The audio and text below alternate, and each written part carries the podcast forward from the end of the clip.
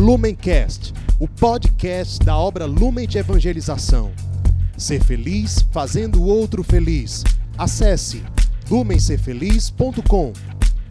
Olá, meus irmãos, sejam bem-vindos a mais um Palavra Encarnada, nossa meditação diária a partir do Evangelho.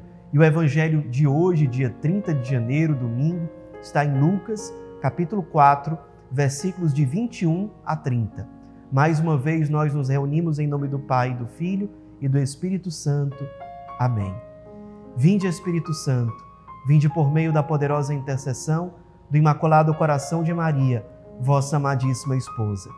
Vinde, Espírito Santo, vinde por meio da poderosa intercessão do Imaculado Coração de Maria, vossa amadíssima esposa.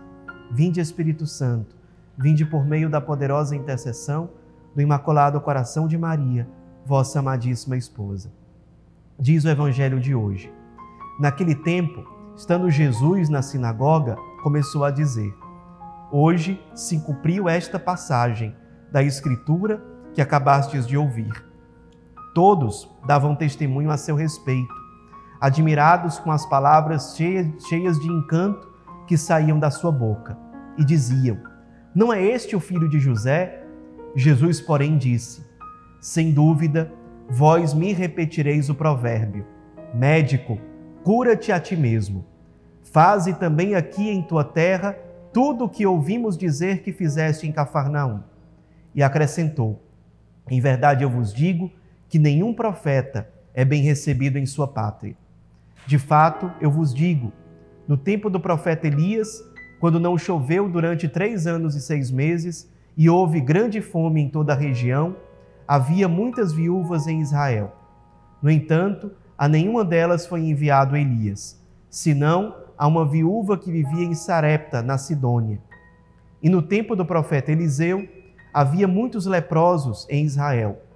Contudo, nenhum deles foi curado, mas sim Naamã, o sírio. Quando ouviram estas palavras de Jesus, todos na sinagoga ficaram furiosos.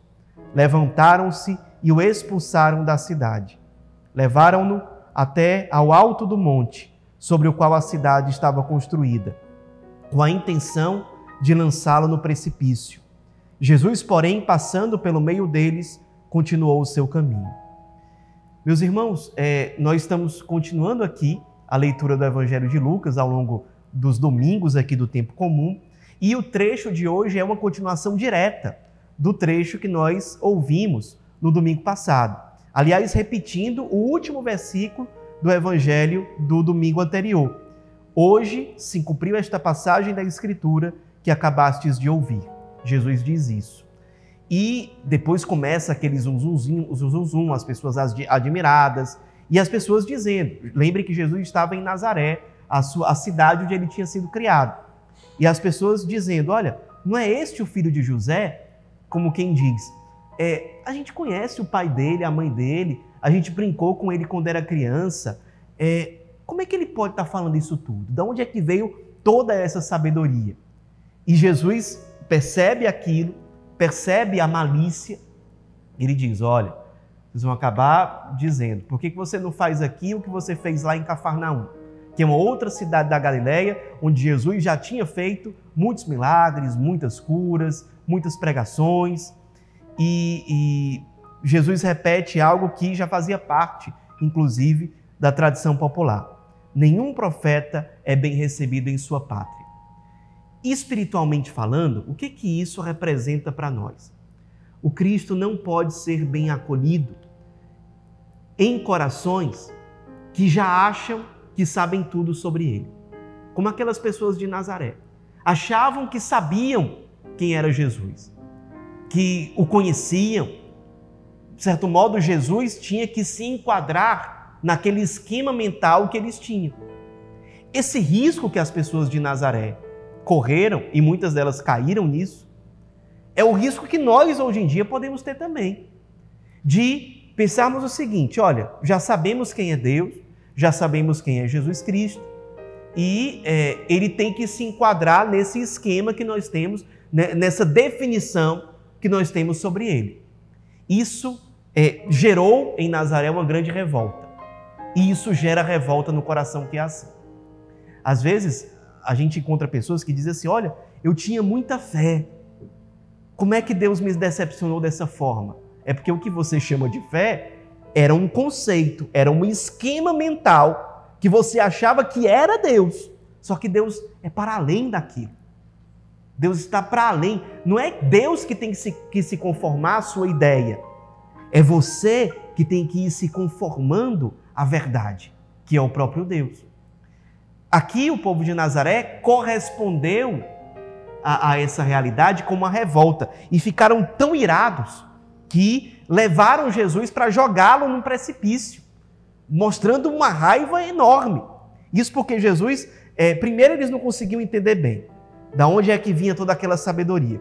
Depois, Jesus diz: olha, no tempo é, é, é, do Antigo Testamento, havia muitas viúvas, no tempo do profeta Elias, havia muitas viúvas em Israel.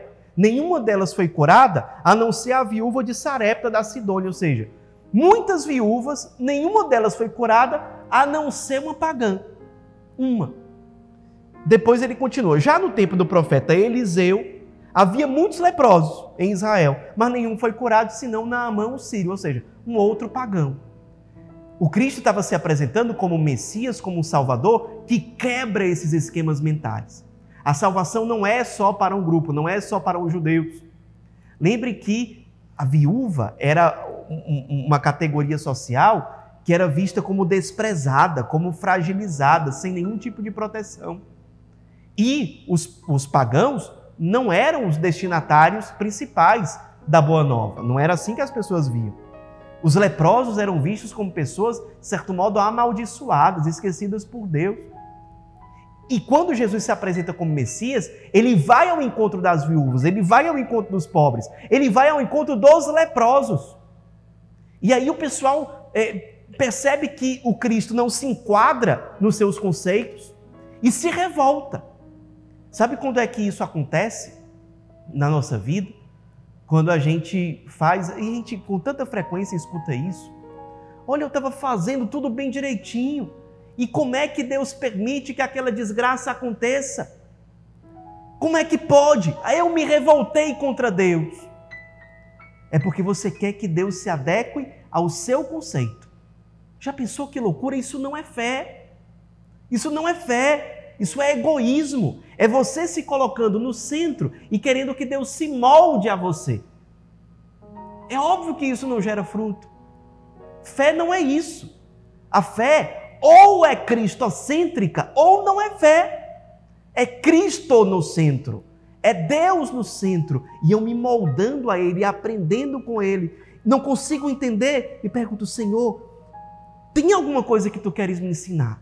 Tem algo que o Senhor quer realizar em mim a partir desse acontecimento trágico? Mostra-me, eu estou aqui com humildade, como servo, não com arrogância. Como é que pode? Eu fiz tudo certo e Deus permitiu isso? Isso é arrogância, isso é falta de fé. E muitas vezes isso acontece exatamente para nos fazer ser mais humildes. Fazer a gente aprender que Deus não se enquadra a nós, que nós é que temos que ser humildes para nos moldar a Ele, nos configurar a Ele.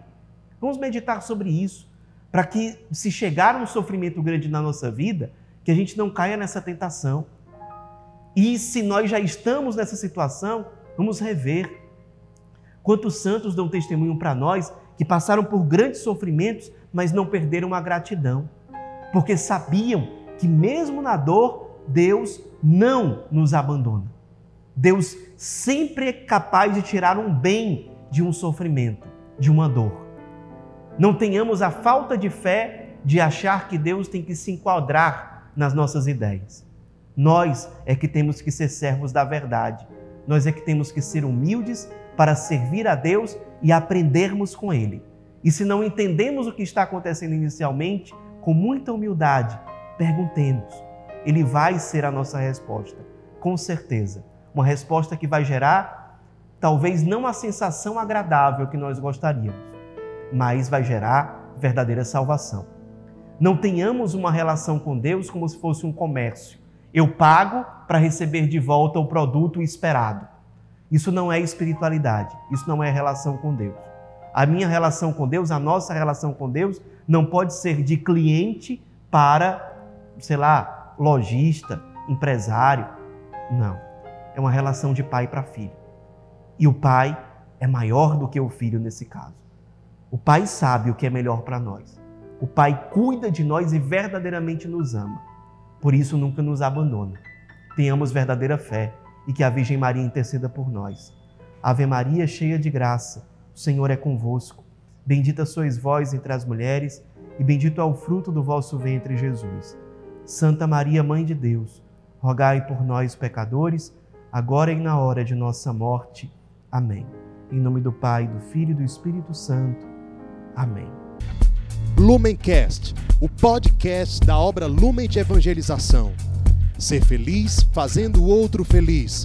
Acesse lumencerfeliz.com.